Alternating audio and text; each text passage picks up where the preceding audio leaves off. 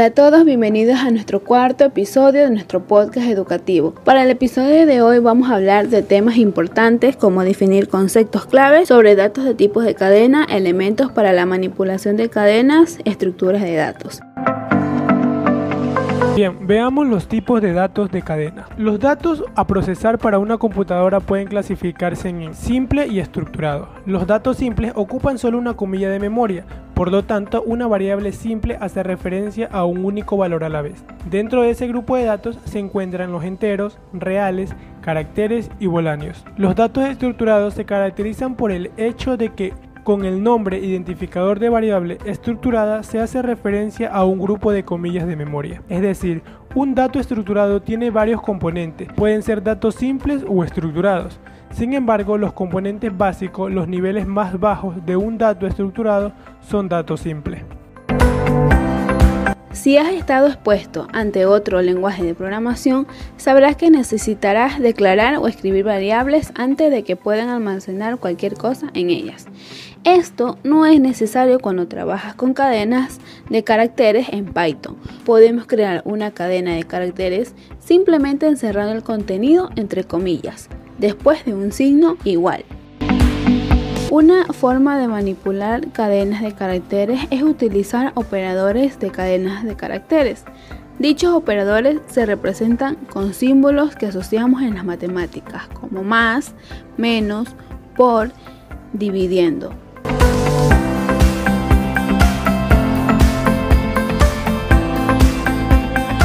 Debemos de tomar en cuenta que estos van encerrados entre comillas o doble comillas dependiendo del lenguaje de programación en el cual se esté utilizando.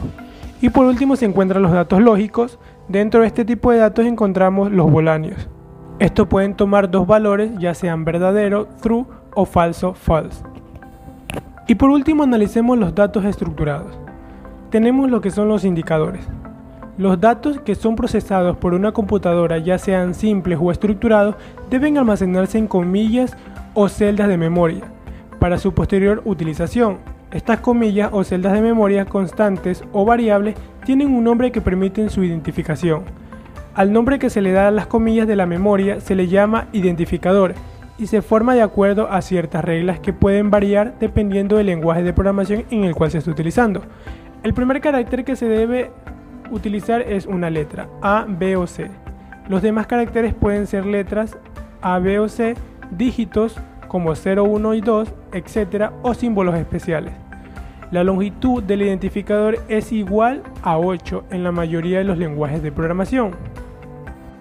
Otro tipo de dato estructurado es la constante. Como anteriormente ya habíamos dicho en el episodio anterior que la constante son datos que no se cambian durante la ejecución del programa, para nombrar la constante utilizamos los identificadores que mencionamos anteriormente.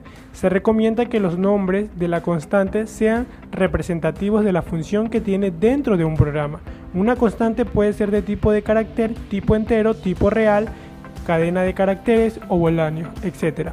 Y por último tenemos las variables. Las variables ya sabemos que son objetos que pueden cambiar su valor durante la ejecución de un programa. Para nombrar las variables utilizaremos los identificadores que se han explicado con anterioridad. También se recomienda dar un nombre representativo de acuerdo a la función que se esté desarrollando dentro del programa. Al igual que la constante, pueden existir de tipo de carácter, tipo entero, tipo real, cadena de caracteres, voláneos, etc. Las cadenas o strings son un tipo de datos compuestos por secuencias de caracteres que representan textos. Estas cadenas de textos son de tipo STR y se delimitan mediante el uso de comillas simples o dobles. En el caso que queramos usar comillas o un apóstrofo dentro de una cadena, tenemos distintas opciones. La más simple es encerrar nuestra cadena mediante un tipo de comilla, simple o doble, o usar el otro tipo dentro de la cadena. Otra opción es usar en todo momento el mismo tipo de comilla, pero usando la barra invertida como carácter de escape en las comillas del interior de la cadena, para indicar que estos caracteres forman parte de la cadena.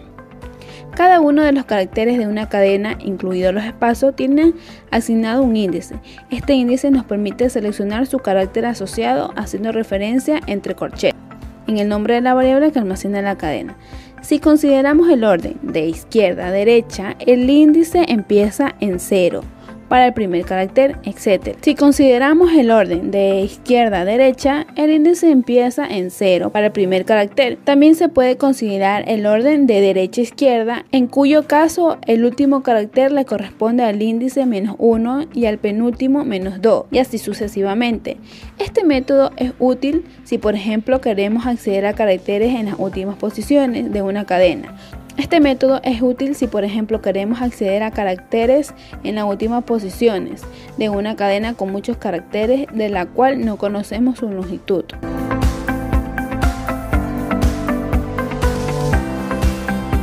Ahora veremos cuáles son las estructuras de datos más comunes en Python, que son listas, tablas y diccionarios, aunque tienen otro nombre en otros lenguajes. Estructuras de datos han sido creadas para solucionar una gran variedad de problemáticas que no podían ser resueltas con lo que conocemos hasta ahora, pues permiten agrupar fácilmente un conjunto de datos, normalmente relacionados, para operar fácilmente con ellos. Cosas como ordenar, agregar, eliminar, mostrar, recorrer, entre otras operaciones, son posibles y fáciles en Python. Si la existencia de estas estructuras de datos sería imposible o bastante complicado, por ejemplo, conocer, manejar todos los números de identificación, nombres y direcciones de todos los usuarios de un sistema. Pero ahora con las estructuras de datos es muy simple definir una serie de posiciones para cada valor que deseamos guardar y accediendo a ello por medio de una única variable. No tendría sentido tener que crear 500 variables para almacenar 500 nombres de usuario. Pero se han preguntado cuáles son los tipos de estructuras de datos.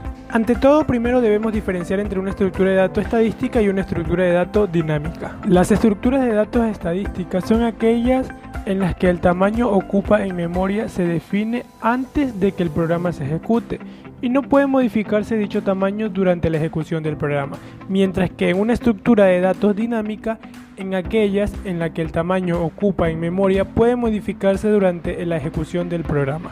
Debemos de tomar en cuenta que cada tipo de estructura dependerá del tipo de aplicación que se requiera. Las estructuras de datos estadísticas son los arrays. ¿Qué es un array en programación? Un array es un tipo de dato estructurado que permite almacenar un conjunto de datos homogéneos y ordenados. Por otro lado, vimos que en programación existen estructuras de datos dinámicas, es decir, una colección de elementos, nodos, que normalmente se utilizan para dejar asentados registros. A diferencia de un array, que contiene espacios para almacenar un número fijo de elementos, estructuras de datos lineales. Las estructuras de datos lineales son aquellas en las que los elementos ocupan lugares sucesivos en la estructura y cada uno de ellos tiene un único sucesor y un único predecesor. Agradecemos a cada uno de ustedes por estar presente en nuestro podcast educativo episodio número 4. Los temas que veremos en el siguiente episodio son los siguientes. Variables de usuario, estructuras de datos, parte 2. Nos vemos en un próximo episodio.